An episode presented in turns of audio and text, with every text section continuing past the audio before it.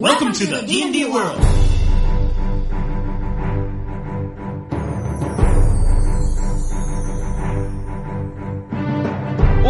Jogadores e DMs! Estamos aqui para o episódio 49 do podcast Falando 20. Eu sou Daniel Anandi. E eu sou Davi Salles. E estamos aqui, Davi, para falar do primeiro livro do Dungeons and Dragons Essentials, Davi. Novos builds e novas classes aí do Heroes of the Fallen Lands. Os heróis das terras caídas e destruídas e acabadas e pra lá de Bagdá. Interessante isso. É que eu tô aqui um pouco impressionado ainda porque eu acabei de receber a ligação. Não teve nem oi, tudo bom? Eu fiquei um pouco assustado. Né?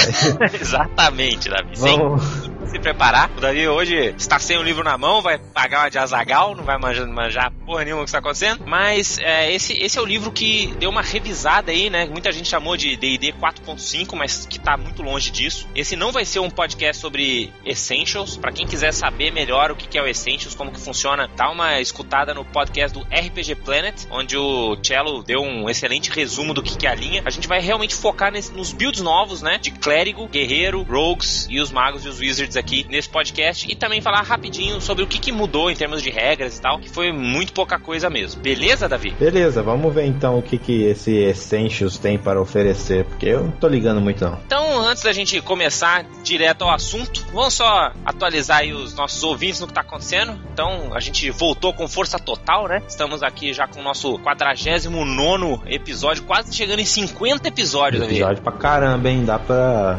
umas duas viagens aí. A gente precisava fazer alguma coisa especial aí para o nosso quinquagésimo episódio, é isso, né? Quinquagésimo? Acho que é isso aí mesmo. Nosso cinquentésimo. Cinquentagésimo? não, não sei. É uma façanha. E a gente recebeu aí o feedback do último, do último episódio, o pessoal gostou bastante. Vamos tentar manter o mesmo pique. E você começou com a, com a, falando agora de Lord of the Rings. Como é que você desencanou do D&D, Davi? Explica aí pros nossos ouvintes. Ah, o D&D é um jogo fenomenal, assim. Eu nunca me canso de jogar D&D. Depois que você joga dois anos de D&D, três, né? Quantos anos a gente já tá jogando? Uns dois, três? Eu tô jogando. Não, quarta edição. 15. Quarta edição. Ah, desde que lançou, né? Foi o que faz dois anos, né? É, o blog vai fazer três anos agora. Ah, então o D&D faz mais, é, faz três anos que a gente joga quarta edição com certa frequência, né? Você cansa um pouco, né? Tipo, é, o jogo não ficou pior, não achei nenhum outro jogo melhor, nem nada. É só que é bom você variar um pouco, né? De qualquer coisa na vida. É não, sempre que eu dou uma parada de jogar D&D, assim, e jogo umas outras coisas, depois o D&D sempre volta com força é, total. Volta renovada e tal. Eu recomendo isso também para os ouvintes, que deem uma variada aí, se quiserem experimentar também o The One Ring ou qualquer outro sistema que eles curtirem. Mande Talvez, né, no meu, no ponto de vista aqui do Bavi dentro do blog, talvez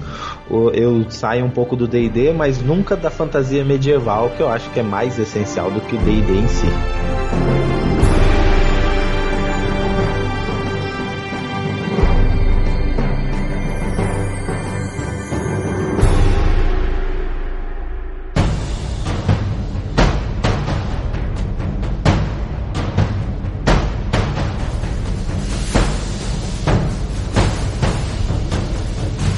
Aproveitando que você falou de coisas essenciais, Davi, vamos aqui para as classes essenciais, começando pelo nosso querido clérigo, Davi. O clérigo, eles, clérigo sempre foi uma classe problemática nas primeiras edições do AD&D, né, do D&D original e no AD&D, onde que ele era um rio bot, a gente falou bastante disso no podcast do clérigo. Isso aí virou um problema depois, hein? Até naquela época isso não era um problema. Como não? O game design da época. O game design da época era mal feito, você era um rio bot. Enfim, e aí na quarta edição eles deram uma melhorada nisso, mas como é que eles fizeram então o clérigo essencial? O clérigo essencial é o seguinte: ele chama, se chama War Priest e ao contrário do que disse o Cello lá no podcast do RPG Planet, na verdade eles não só trocaram o nome das classes, né? O War Priest é como se fosse um build do clérigo. Assim como a gente tem clérigos novos que apareceram lá no Divine Power, por exemplo, o War Priest nada mais é do que um, é um build separado. E basicamente ele é um build que tem dois focos. Ele é um clérigo de batalha, né? Um War Priest, como é todo clérigo, né? Então ele é um combatente que segue aí alguma divindade. Mas você pode basicamente fazer um clérigo porradeiro, que vai seguir o domínio da, das tempestades aí, que o jogo sugere que você siga Cordes, que é o deus da guerra. Ou você faz um clérigo do domínio do sol, que pode ser de, de Pelor ou do deus bonzinho da sua campanha, que é o clérigo de cura. Ah, então os dois são War Priests. Os dois são War Priests, exatamente. Ah, e aí cada um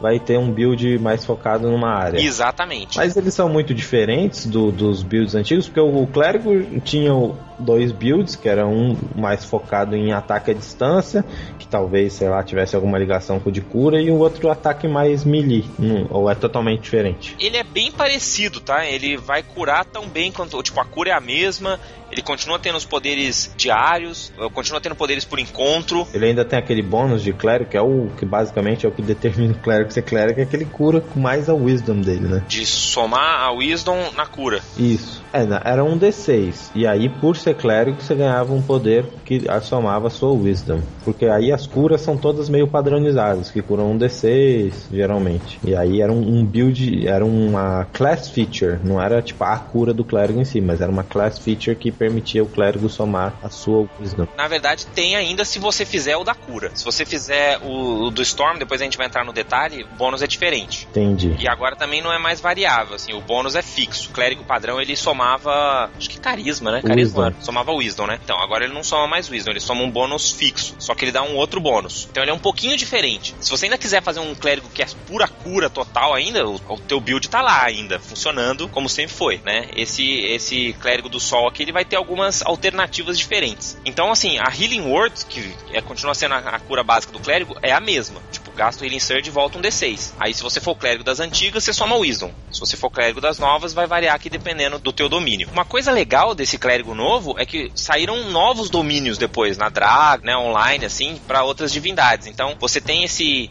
War Priest, que é meio que o, o, um paladino genérico essencial, e aí você pode plugar esses temas que entram nas divindades. Então você não precisa fazer aquela customização manual do seu clérigo para ele ficar parecido com a divindade. Mas essas divindades então dão uma, um, um gosto bem diferente para os clérigos, porque os clérigos, no início, né, o clérigo do, do livro básico, as divindades faziam pouca diferença, né? Basicamente dava aquele poder por encontro. Exatamente. Se você for ver, toda, todas essas classes Essentials, elas beberam muito nas edições anteriores do D&D. Então você vai ver que saiu um Fighter que era muito Fighter da 3.6, essa coisa também dos domínios, era uma coisa que tinha na terceira edição também, lembra? Que na terceira edição os clérigos tinham duas magias por nível que ele tinha dos domínios, da, da divindade dele. Uhum. Então tudo isso foi inspiração para as classes essenciais. E essa questão do domínio eu acho que é muito isso, né? Você deixar o clérigo mais diferente dependendo da divindade que ele, que ele segue, que eu acho que é maneiro, né? É, porque na quarta edição ficou mais, tipo, só o fluff, assim, se você quisesse, né? Outra coisa é que ele não faz Turn Undead, ele faz Smite Undead, que ele bate com a arma dele. O War Priest, ele bate bastante com a arma de uma maneira geral, assim, ele é bem mais de usar a arma do que usar aquele que só manda magia, né? Que era o, o Laser Cleric, que a gente chamou lá no, no podcast do Clérigo. Que eu acho que também tem mais a ver com clérigo, assim, ah, né? clérigo tem que ser melee, cara. Esse negócio de clérigo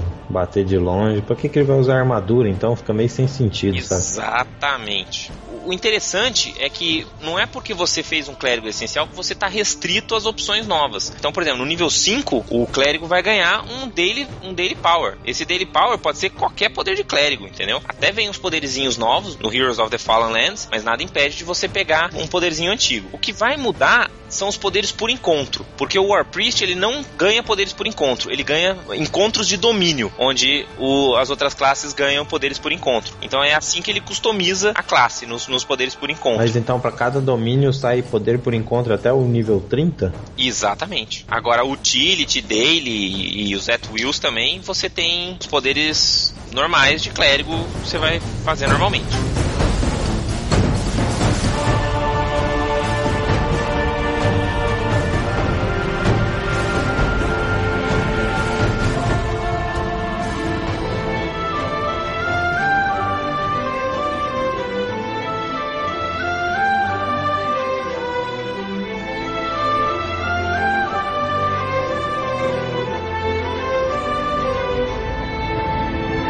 Esse clérigo aí, ele é mais mobral de jogar do que o clérigo antigo? Olha, eu acho que não, tá? Eu acho que ele é tão complicado quanto os clérigos de antigamente. Você vai ter um pouco menos de opções na hora de você ficar passando de nível, né? Porque você não vai escolher o seu poder por encontro, por exemplo, no nível 3. Ele vai estar tá lá meio fixo. Mas de todo o resto, a complexidade é a mesma. Ele continua sendo um líder, então ele continua tendo aquelas várias coisas de dar vários bônus, que você tem que lembrar os seus outros jogadores, né? Que ah, você ganhou mais dois aqui, etc. Então, eu acho que essa complexidade se mantém ainda. Eu não li nada do Essentials, né? Eu achava que o Essentials pegava mais para ser mobral, assim, mais simples. Então, isso é, na verdade, uma coisa que muitas pessoas assumiram de maneira incorreta, né? Algumas ah. classes realmente foram muito simplificadas. Quando a gente chegar numa das classes do guerreiro, por exemplo, a gente vai ver isso. Mas outras classes não. Os clérigos e os magos, por exemplo, eles continuavam, continuaram bem complexos, eu achei. Como eles já eram antes domínio do Storm, por exemplo. A cura dele, que é o guerreiro lá, mais de, de, da guerra, né? Sempre que ele cura, a pessoa que é curada ganha resiste 5 Lightning e 5 Thunder. Isso é o que o clérigo ganha, né? Quando ele é desse domínio. E quando ele cura, ele dá mais 2 na próxima rodada de dano. E isso escala com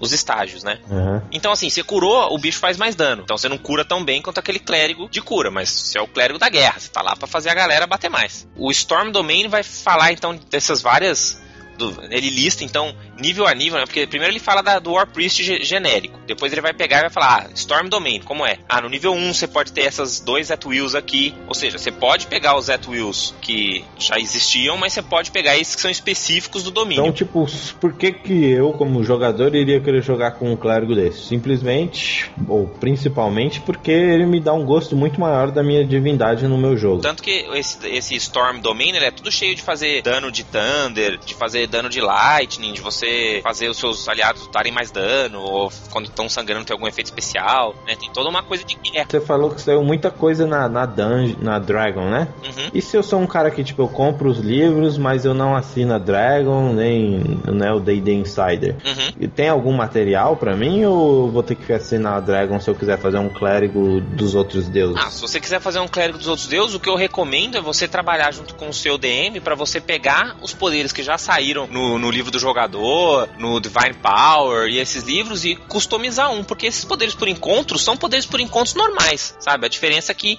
eles já selecionaram uns que tinham mais a cara daquela divindade e montaram uma lista fixa. Então você pode facilmente criar essas outras, esses outros domínios assim, junto com o teu, com o teu DM. E se você também é de um grupo, sei lá, de jogadores mais há mais tempo, o pessoal que já tem a mãe, a pegada do jogo, também basicamente, se você quiser pegar o seu clérigo antigo e, e, deixar os poderes mais customizados assim, não vai dar muita diferença. Não, você retreinou dois, três poderes lá, tá, tá super parecido. Porque se você vai ter que criar os poderes pro clérigo novo, você pode simplesmente alterar esses poderes pros clérigos sem antigos. Sem dúvida, sem dúvida. É que, é que o Essentials ele foi feito também pensando em quem nunca jogou antes, né? Apesar de não ser simples ou simplificado, ele, ele tem uma, por exemplo, o jeito que ele é diagramado, né? Então ele fala, ó, no nível 1 você ganha isso, isso e isso. No nível 2 você ganha isso, isso, isso. Então ele é bem simplificadinho, assim, sabe? para você Entendi. conseguir fazer o processo. Não tem uma tabela com poderes de tudo quanto é coisa. Então fit fica num lado, encounter fica no outro, habilidade de, né, ele, ele fala nível a nível o que, que você ganha. Pô, não tem aquele, aquele negócio maravilhoso da terceira edição, onde tinha aquele, né, de, na verdade da segunda também, aquele índice das magias que você podia olhar pelo nível, pelo título ou pelo círculo de magia ou pelo... Talvez tenha, né? Deve ser os rituais. Mas acho que, né, eles estão meio que desencanando os rituais nos Essentials. Pelo menos eles só ref fazem referência aos, aos rituais antigos. Mas isso a gente vai chegar lá no mago.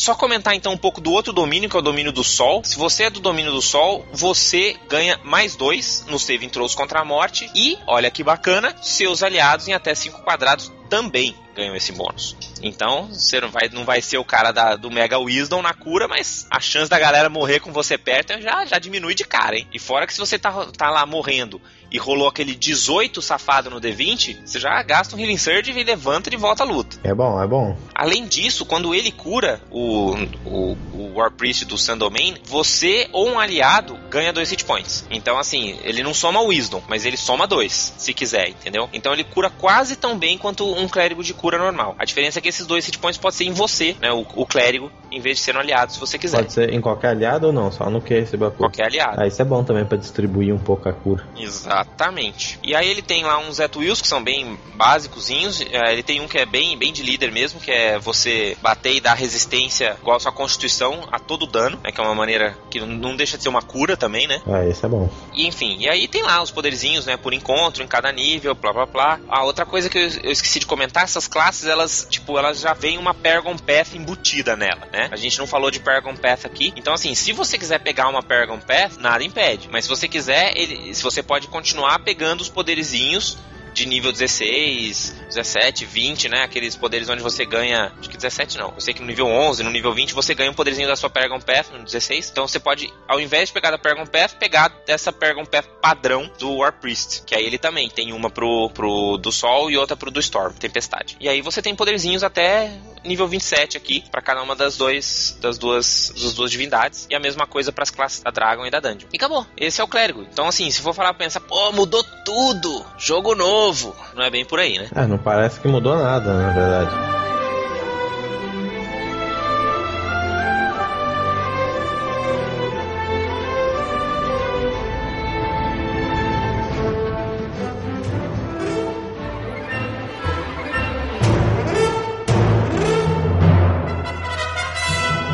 Então vamos pro guerreiro, David.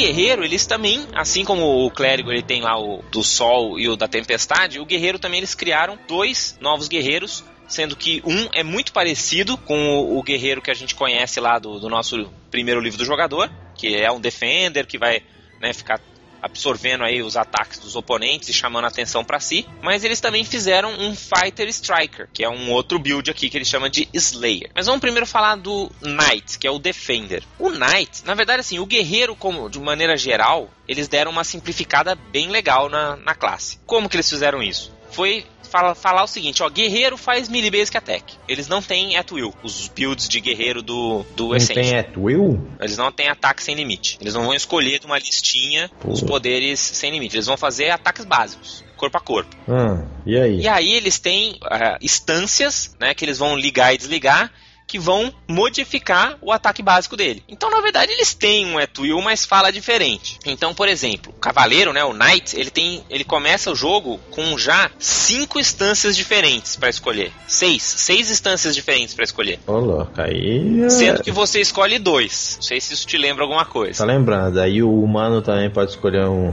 uma assistência a mais? Não, os humanos. A, a- a gente vai falar de raças essenciais depois, rapidinho, mas o. É dois sempre. Entendi, Você pode entendi. ter um poder at will a mais se você for humano, Então, sem problemas. E a stance só vai alterar o ataque básico dele, não vai alterar, sei lá, porque vem, né, lembrando das outras stances que haviam, especialmente do Warden, ela mudava completamente. Fazia o cara andar mais, dar mais tempo. Essas instâncias do cavaleiro, elas sempre mudam os ataques básicos. Como os ataques básicos funcionam. Então, por exemplo, a instância mais básica é uma instância de combate aqui, que é o Battle Wrath, que você ganha 2 de dano. Qualquer ataque melee. Entendi. Então, assim, algo simples, certo? Ó, faço mais dano. Aham, simples. Aí você tem uma outra instância, por exemplo, que é, é o Cleave. Lembra do, a- do ataque sem limite lá, o Cleave, que você fazia dano no carinha do lado? Aham. É a mesma coisa. Todos os seus ataques básicos vão fazer o dano igual a sua constituição no carinha do lado. Mas não entendi, será que isso simplificou? Eu acho que simplifica porque você não tem que na- ficar escolhendo os seus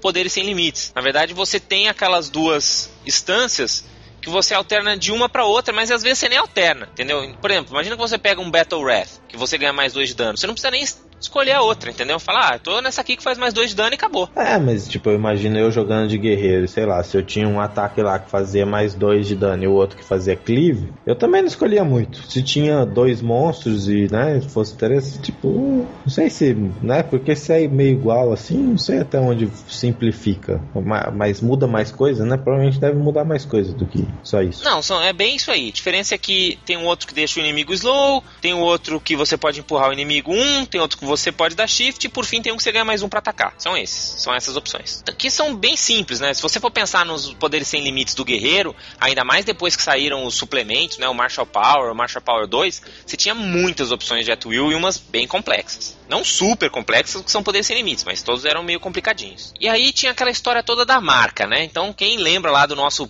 primeiro episódio, até bizarro ainda, se for ouvir hoje em dia, do podcast Rolando 20 sobre guerreiros, a gente fala um pouco da marca, né? Haviam muitas dúvidas ah, do, dos jogadores em relação a essa marca, como é que ela funciona, quando que você ganha ataque, se é um ataque de oportunidade como é que é essa história toda. Então, eles simplificaram bem essa história toda. Então você não precisa mais marcar ninguém se você é um cavaleiro. Ah, é? Pô. É. Se você é um cavaleiro, você tem uma aura, que é todo mundo que tá em volta de você, que quem tá nessa aura tem menos dois pra acertar seus aliados, se você não tiver no ataque também. É, na verdade eu acho que isso podia ser um movimento para todos os defenders, viu? Então, que é uma maneira simplificada de você ter a, a sua marca, né, ativa, só que você não precisa lembrar que marcou, não sei o que, ó, tá ao seu redor, tá marcado. Ah, o Warden, por exemplo, o poder de, de marcar do Warden é bem parecido. Ele marca todo mundo tá em volta dele, mas obviamente eles ficam marcados e tal, e podem sair. É, tem- são mecânicas diferentes, né? Porque, por exemplo, esse cavaleiro ele não tem como marcar a distância, por exemplo, que é uma coisa Sim, que sim, maneira mas isso que eu tô falando, o Warden também não tem.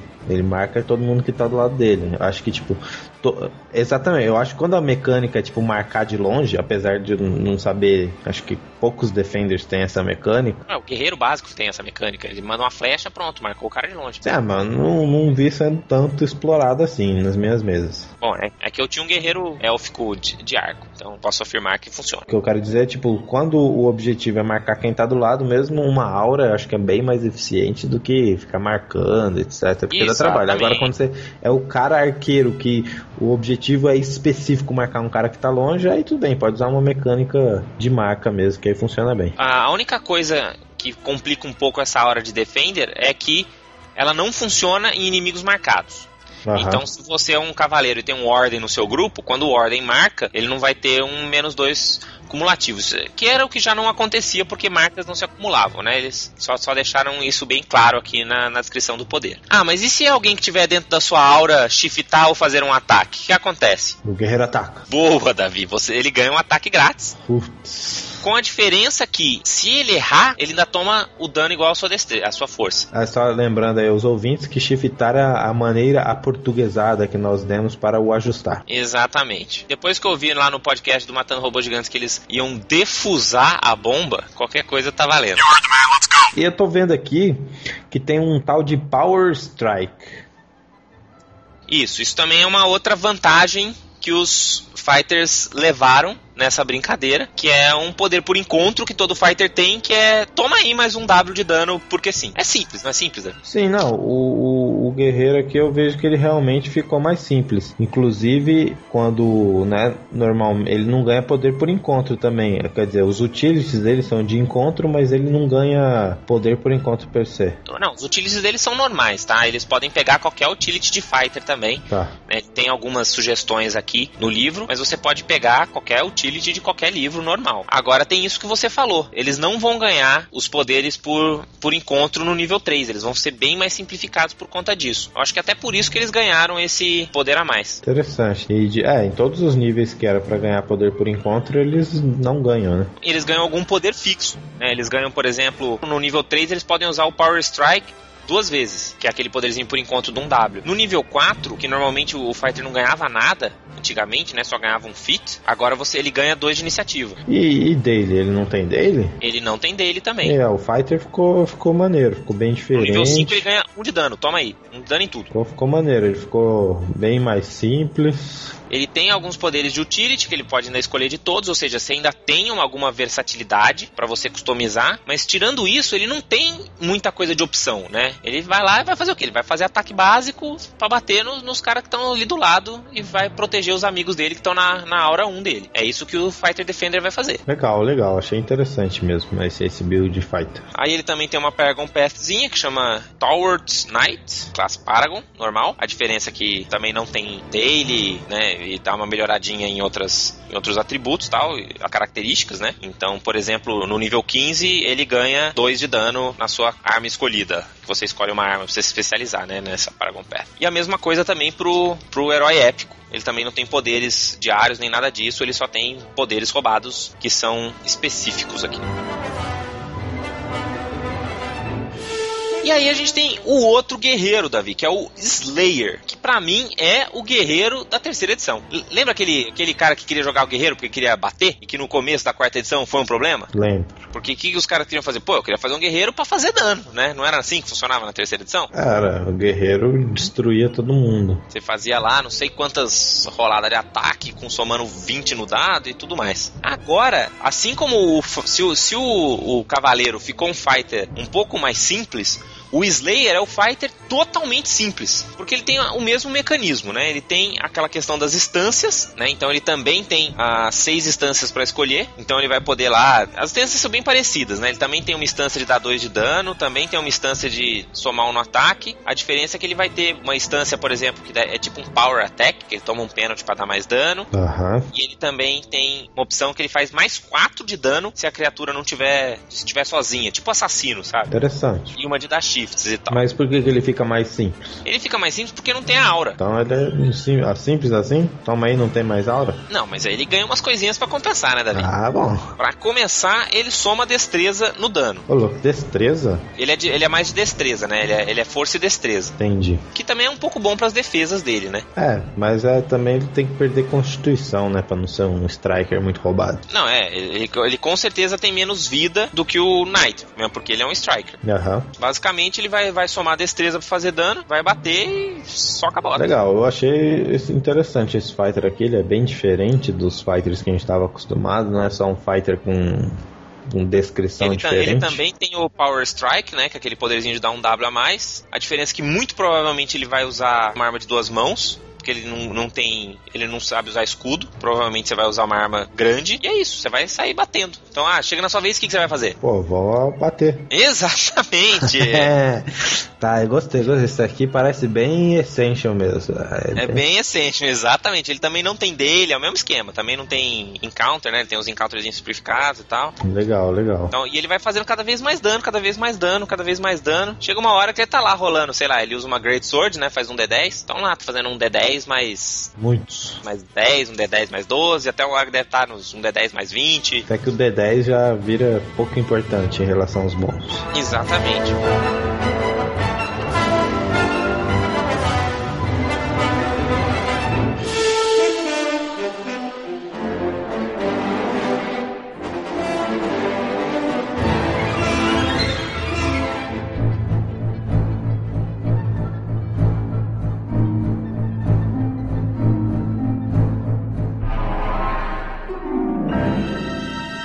Ladino. Esse aí era um também tinha uma regra bem complexa, eu lembro, no início da quarta edição, que era o tal do Sneak Attack, né? Ele meio que, na verdade, ficou mais roubado ainda do que já era. Olô. Qual é a, a, principal diferença do Thief pro Rogue? É que ele também vai usar ataques at will, tá? E aí, em vez dele ter instâncias, ele tem os truques. Uhum. Né? Então, ele tem uma lista aqui de seis truques diferentes, ele escolhe um dos truques e esses truques vão mudar alguma coisa. Não necessariamente o ataque, tá? Isso que é o bacana dos truques. Geralmente os truques têm muito mais a ver com movimento do que com do que com os ataques do Rogue. Porque o Rogue vai fazer os ataques básicos dele fazendo um pouquinho de dano, mas aí ele tem o Backstab, que é a versão nova do Sneak Attack. E qual é a do Backstab? É diferente ou é igualzinho? Ele ainda tem o Sneak Attack, tá? O Sneak Attack continua lá, continua fazendo 2d6, continua precisando de Light Blade, né, e Combat Advantage, tudo isso continua pro Sneak Attack. A única diferença prática do Sneak Attack é que eles revisaram a regra, mas isso inclusive vai retroativo pro Rogue também, que agora o Sneak Attack ele entra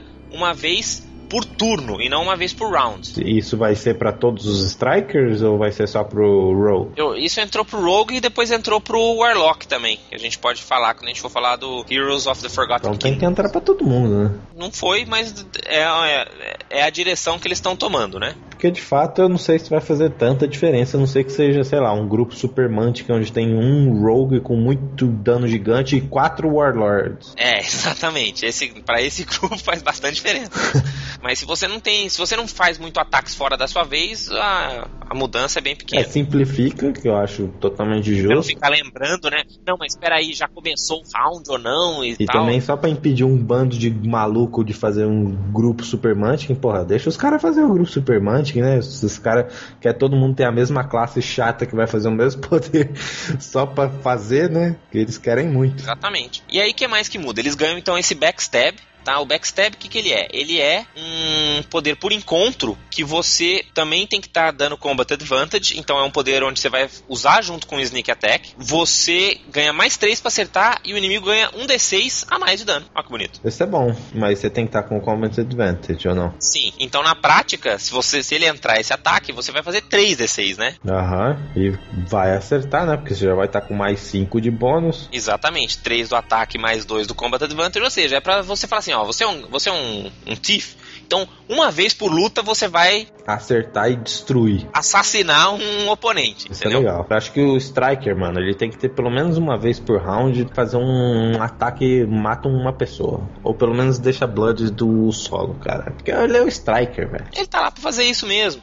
Não, e se você for ver, assim, na média, os, tanto os personagens quanto os, os monstros, eles estão fazendo mais dano mesmo. Isso, é, isso tava precisando, é. Tava ficando meio lento. E é pra, pra. É, exatamente, para não deixar aquele jogo lento também algumas classes, assim, se for pensar que nem, por exemplo, o Sword Mage, ou mesmo um pouco Ordem, que tinham muito aquelas coisas de absorver ataque, cancelar ataque, eles meio que estão tentando fugir um pouco disso e fazer, mas não, toma dano aí, cara, que tem que acabar logo isso, né? Eu acho que o jogo ganha um pouco de velocidade. Tem que ter a medida certa, né, cara? Por, pelo D&D ser um jogo bastante estratégico no seu combate, também não pode ser muito rápido, muito mortal, porque nem dá tempo de você, né, utilizar a estratégia. Tem que poder curar, tem que poder, né, ter pelo menos uns, alguns rounds aí antes de você cair. Eu acho que quatro rounds, ótimo, tá bom. Isso, quatro rounds pra luta ficar, bom, agora é a gente o boss. É, mas eu, eu, na minha opinião, tava demorando bem mais que isso, a maioria das lutas que eu joguei. Bom, então então tá aí o Tiff para fazer esse dano retardado. Como ele usa muito Basic Attack também, ele, ele também já no nível 1 ele já tem a opção de usar destreza em vez da força para fazer ataque e dano do melee, né? Porque senão também, coitado do Rogue. Uhum. Tiff, né, no caso. E ele também, por que não, ganha 2 de dano com Light Blades, Hand Crossbow, Short Bows e Slings. Porque eu sou Tiff, eu sou foda. Bastante dano, hein? Só pra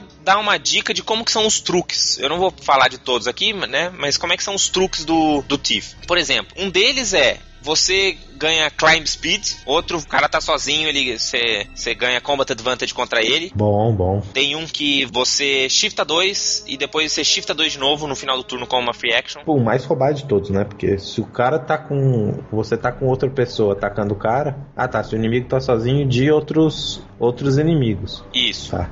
Não, porque eu imaginei, você tá lutando contra o monstro sozinho, aí você ganha combat advantage. Agora quando você tá lutando com seus amigos, você flanqueia, né? Então. Não, não, é que não é, não, não é tão fácil assim. É que assim, todos os truques são ações de movimento, são move actions.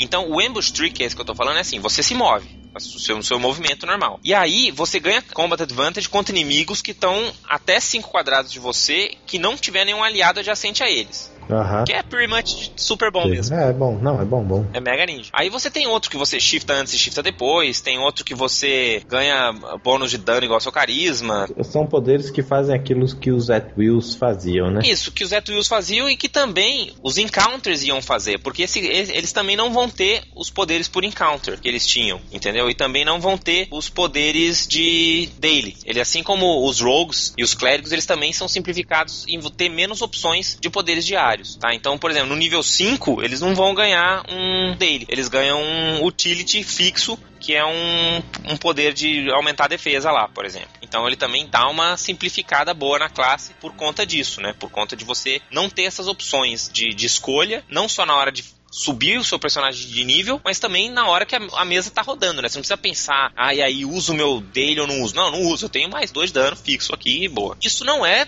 bom para todo mundo, tá? Então não é que agora as classes do D&D são assim. As classes antigas estão todas lá, elas não deixaram de valer e são opções totalmente viáveis para quem gosta de customizar mais um personagem. Não, eu, eu acho legal porque para iniciantes eu achava complexa a quarta edição. Na terceira edição tinha os dois lados, tinha o guerreiro que fazia o basic attack igual o do Essentials aí, tava feliz, né? O cara, tá, o iniciante tava feliz, mas o iniciante nunca conseguia jogar de mago, por exemplo. Porque era, tipo, absurdo, era mais regra do que qualquer classe que já saiu pra quarta edição. Então, né, eu acho legal pegar essas classes todas, né? Porque todas da quarta edição acho que ficaram um pouco mais complexas do que, por exemplo, o Guerreiro da terceira edição. Sim, sim. Então, eu acho legal voltar, assim, a ter umas classes mais simples, justamente você falar pro iniciante, ó, pega esse cara aqui, porque esse cara aqui é tranquilo, você vai conseguir jogar, vai, e vai conseguir jogar bem, né? Que é importante sim, também, você não pode sim, sentir um... Exatamente. E esse cara não será um mago mago ainda, Davi. Não, será? O, Ih, o mago ainda não ficou Mobral. Mas o mago, cara, não tem que ser Mobral mesmo, cara. Quem quer jogar com mago tem que, tem que ser complexo, cara. O mago é complexo. Nunca é fácil jogar de mago. Não, é porque antigamente, nossa, jogar de mago você precisava ser um estudioso do D&D. Sim, você tinha que gostar mesmo da O parada. livro era o seu spellbook, cara. E você tratava ele como seu spellbook. Aí na quarta edição perdeu um pouco disso e eu, eu, não, eu não ficaria triste de ver um mago mais simplificado, não. Então, mas o mago, ele na verdade ficou muito parecido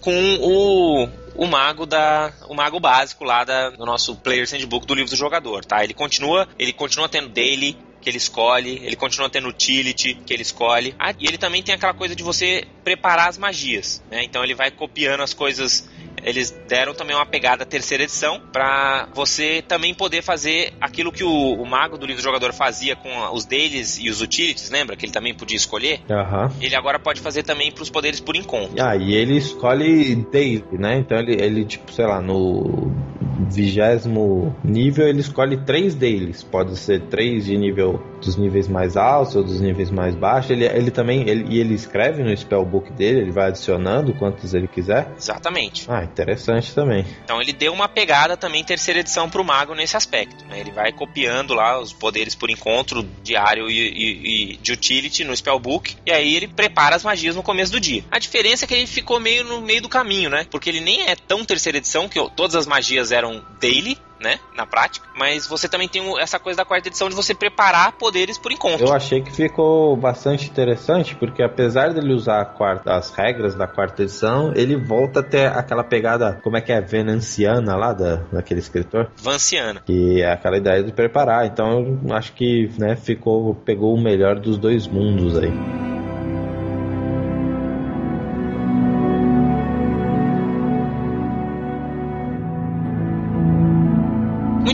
Aí ele também tem os cantrips, né? Que ele já, já tinha lá, ele continua mantendo. Ele ganha um poderzinho de encounter que chama Suggestion, que é você poder usar arcana em vez de diplomacy, que eu acho bem legal. Tem um, várias utilidades interessantes uh, aí. Saruman essa daí. Ele começa com o Magic Missile de maneira obrigatória e pode escolher o outro at will à vontade. E é aquele Magic Missile novo já, né? Isso, aquele lá que é Ranged Base Attack que faz dano, acerta automático. Então se você, cara, conseguiu errar um Magic Missile na sua vida, você é muito ruim. Porque você teve um período limitado de tempo para fazer isso e você conseguiu. É, então, naqueles três anos ou dois anos e meio da quarta edição, onde o Magic Missile errou, parabéns, foi um Depois da sua de vida. quase, sei lá, 40 anos de D&D que a gente vai fazer, você conseguiu errar. Uma outra coisa legal é que eles fizeram o mago um pouco também com essa pegada parecida com o do clérigo, que são as escolas, né? Eles também trouxeram de volta essa questão das escolas. Uhum. Então as escolas elas funcionam meio que como uma especialização do seu mago. Mas como assim especialização? Da mesma maneira com que fez o, o clérigo, né? Então você vai ter algumas escolhas que você não faz. Você não fica, putz, ah, e agora qual daily que eu vou escolher pro meu mago? Não, você não escolhe. Você decidiu qual era a sua escola de magia, já tava lá, então pré-estabelecida todos os poderes. Eu não sei se são deles ainda, vou, vou ver aqui, mas ele vai ter alguma coisa já pré-escolhida para você. Entendi. Deve ser uh, os daily, será que não? Deve ser os at né? Ou não? Porque os encounters e os dailies e os utilities você escolhe qual que Ah, não, são, são outros poderizinhos de, de, de outros níveis, né? Aqueles níveis que não aconteciam nada, sabe? Entendi. Nível 4, nível 8, tem alguns poderizinhos aqui que vai depender da sua escola. Então, por exemplo, no nível 4, dependendo da sua escola, você ganha um poderzinho diferente. Interessante, legal. Isso é bacana. Ganha mais poder ainda. Exatamente. Então ele acaba ficando um pouquinho mais complexo nesse aspecto, né? Já que você vai ter que escolher a sua escola. Ele vem com três escolas, tá? Para você escolher, que é a escola do encantamento, da evocação e da ilusão. Naquele livro que saiu o Player Options Heroes of Shadow, saiu a escola de necromancia. E é, é bem possível que nos próximos livros a gente veja aparecendo outras escolas aí para você para você escolher. Então essa linha Essential e a linha padrão, porque o Heroes of Shadow é, não é Essential. O Heroes of Shadow não, ele ele ele na verdade tem ele amplia as opções para as classes não Essentials e amplia algumas opções para as classes Essentials também. Tá, então quer dizer que no fim tudo a mesma coisa. O que muda é o layout do livro. É, o layout ele mudou, ele o layout dele é inteiro já no esquema Essentials, mas por exemplo, vem poderes novos de clérigo no Heroes of Shadow. Aham. Então esses poderes novos de clérigo são pros- desde para qualquer versão de clérigo, pros clérigos antigos, pros clérigos Não novos. um, um clérigo, sei lá, de Deus, Deus da Morte. Talvez tal, até tenha, não lembro assim. se veio um build específico, mas eu sei que tem poderes genéricos. Assim. Ele tem, por exemplo, uma classe que é. Ele, ele também tem uma, um jeito novo de Warlock, que é dentro do, do, do jeito Essentials, mas ele também tem um build novo de, de Paladino que é total, que é o Blackguard. Pra mim é bem estilo old school mesmo. Você escolhe dele, você- inclusive você pode pegar Daily Encounter de Paladino, que ele é um paladino, né, na prática. Não, não, não, não dá pra pensar como se fosse uma coisa diferente o Essentials. Ele realmente é, são builds, né? Então, tipo, qualquer feat de mago vai funcionar pro seu mago. Independente dele ser um wizard do Player's Handbook ou ser um mago, da, um mago do Essentials. Entendi, só não entendi por que, que saiu essa linha então chamada Essentials e tal. Então, porque eu acho que pra quem tá começando é, é mais acessível. E esse foi o grande objetivo da linha Essentials, né? Tanto que o principal produto da linha Essentials foi a caixa vermelha, foi o, o, o- o Rules Compendium, que então você tem um livrinho assim que tem todas as regras, que é muito menos intimidador do que comprar uma caixa com três livros gigantes. Esses livros, por serem capa. A capa mole, né? Mais, é, sei lá, menos qualidade, tá? eles são mais baratos também? Eu acho que não. Não, ah, achei que talvez também tivesse é, o objetivo de ser mais barato. e tal. Então, é que o Player's Handbook ele saiu bem mais barato, né? Porque ele, ele saiu subsidiado. Mas se você pegar, por exemplo, um livro que saiu. Ah, o Player Options mesmo, né? O Heroes of Shadow. Ele tem, como ele é capa dura bonitinho, mas ele não é muito gordo, né? Ele não tem tanto conteúdo assim. Ele é um livro de 30 dólares. Heroes of the Fallen Lands, por exemplo, que é um livro gordinho e tal, mas é capa mole, não é tão premium, digamos assim, mas ele é um livro de 20 dólares. Ele é mais barato do que um suplemento, mas o Player's Handbook, o primeiro, saiu por 20 dólares porque ele era subsidiado, né? Entendi, não, sim, é. Não dá pra comparar. Que nem consoles de videogame, né? Console Isso, de o Player's videogame. Handbook 2 já custava, já custava 30 dólares também. é Legal.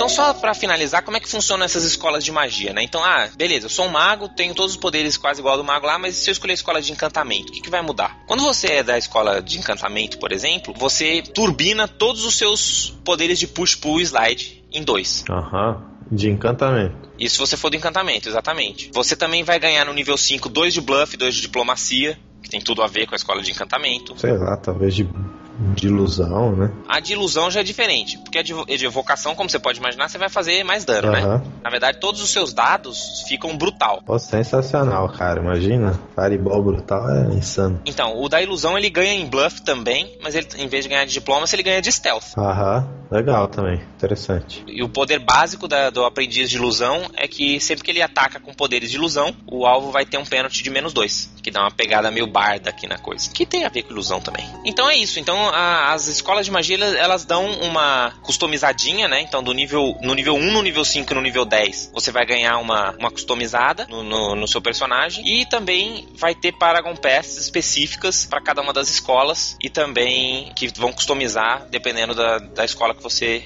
escolheu o, o seu personagem. E essas são as classes essenciais, Davi. O que, que você acha que mudou muito? Você acha que o pessoal fez um drama de falar, meu Deus, versão 4,5? Ah, isso aí o pessoal tava pirando, né? Ninguém, todo mundo sabia que não tinha nada a ver de 4,5. Mas se eles quiseram dizer, não, né? Mas qualquer um que olhou por cima as regras viu que não tinha nada de 4,5 nisso. Mas, mas eu acho que são builds novos, é diferente. Tem, eu achei que Tem menos raças também, né? Tava tentando, tentando entender, é realmente pro público que né, quer conhecer o jogo ou é mais pro público que da old school que não, não, não mudou ainda pra quarta edição? É, eu acho que pra quem pulou aquela, aquele lançamento da quarta edição, né, que emburrou mesmo com, com, com o jogo, emburrou não, né, embirrou, ou emburrou também, sei lá, cada um com a sua preferência. Pra essa galera, acho que é um excelente momento pra você dar uma olhada, dar uma nova chance pra quarta edição, entendeu? Porque ele realmente pegou umas coisas da terceira edição que de repente pode ser o que vai te atrair pro jogo, e de maneira 100% compatível, sabe? Não, não é uma coisa que os monstros de antigo estão defasados, né? Não é que os feats do, do, primeiro livro você joga tudo fora. Muita coisa foi revisada, de fato. Mas só porque a coisa foi melhorando, porque os designers foram ficando melhores. Agora é diferente do que eu pegar um, um livro, por exemplo, de, de, terceira edição lá, dos primeiros que saiu, e tentar usar com um Pathfinder, por exemplo. Acho que vai ser muito mais difícil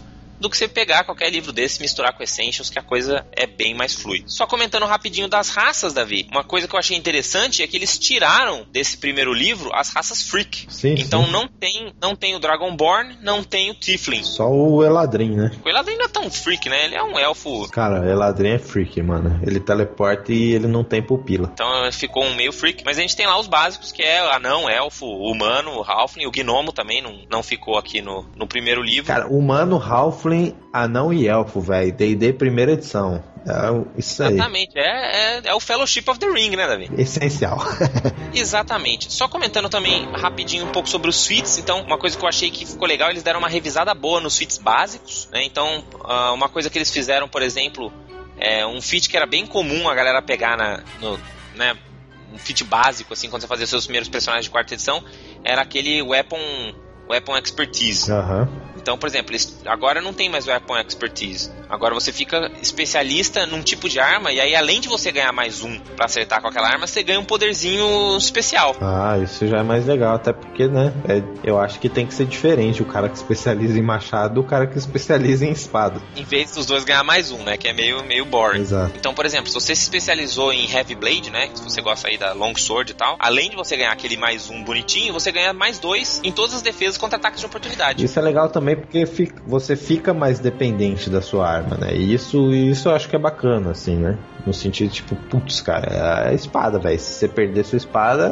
Você perde esse bônus. Porque você não vai perder só mais um pra acertar, você vai perder também esse bônus e tal. Eu acho isso, eu acho isso bacana, assim, tentar que o jogador fale, ah, tudo bem, vai, perdi a espada, mas. Digam aí o que, que vocês acharam dessas mudanças, né? Se, se vocês curtiram essas novas classes, vocês acharam que ficou melhor, se ficou pior. Não tem nenhuma previsão da Devir aí de lançar o Heroes of the Fallen Lands até onde eu sei, mas eu sei que a caixa vermelha deve estar tá saindo, uh, se bobear esse ano ainda, tá? E, e, ela tem lá uma fichas assim que são muito parecidas, né? Os personagens que você constrói na caixa vermelha são muito parecidos com esses personagens aqui do Heroes of the Fallen Lands. E deixem aí seus comentários, digam aí o que vocês acharam dessas classes essenciais. Interessante. Aqui eu tô vendo que as raças têm muito mais descrição do que teve na, no livro básico da quarta edição. Ah, sim, isso, isso é uma coisa que se espalhou em todos os livros da, da série Essentials, né? Eles botaram muito mais fluff aí, né? Então é interessante que tanto na hora que ele tá falando das raças, ele comenta como que cada raça se adapta às classes,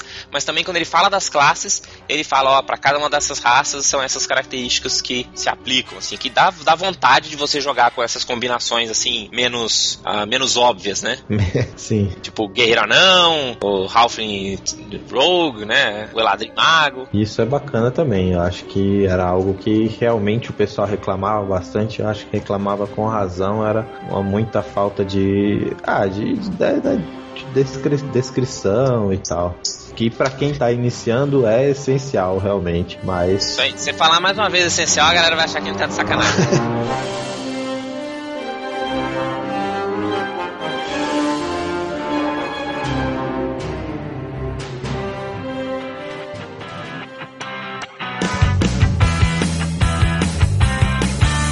coisa que eu quero pedir para os nossos ouvintes que vocês deixem aí sugestões de o que, que vocês gostariam de ver no nosso quinquagésimo. É quinquagésimo? Enfim, já, já passamos por essa conversa. Qual que vai, né? Quais são suas sugestões pro episódio número 50, né? Metade de uma centena aí de episódios do podcast Rolando 20. E a gente vai fazer o possível para atender aí as sugestões é, tem nosso... sua opinião aí sobre o Essential, se você já usou, já jogou, se você já utilizou com um grupo de iniciantes, se você já usou com seu grupo antigo que não quis saber de quarta edição. Vai ser muito legal saber o que, que, que, esses diferentes públicos-alvos aí possíveis da Wizards of the Coast acharam de, desse, desse Essentials. Porque, obviamente, quem já estava jogando quarta edição não é, não é o público do Essentials, eu acho. Assim, tipo, abre mais portas, mas sim, se você já joga quarta edição, cara, você já tem muitas opções. É, não, não, é por falta de opção Exato. que você vai comprar mais livro. Exato, então acho que é realmente esses dois, dois grupos de pessoas que eu não tive, não, acho que nem tem a chance de, de jogar mais são iniciantes e pessoas que não jogaram quarta edição, Que eu acho que se você jogou com algum deles, eu gostaria muito de saber que, como é que foi, como é que não foi. Deixa lá nos comentários. Então conte aí suas histórias, deixa aí seus recados, tenha uma boa semana, até a próxima e rola em 20, galera. Rola em 20.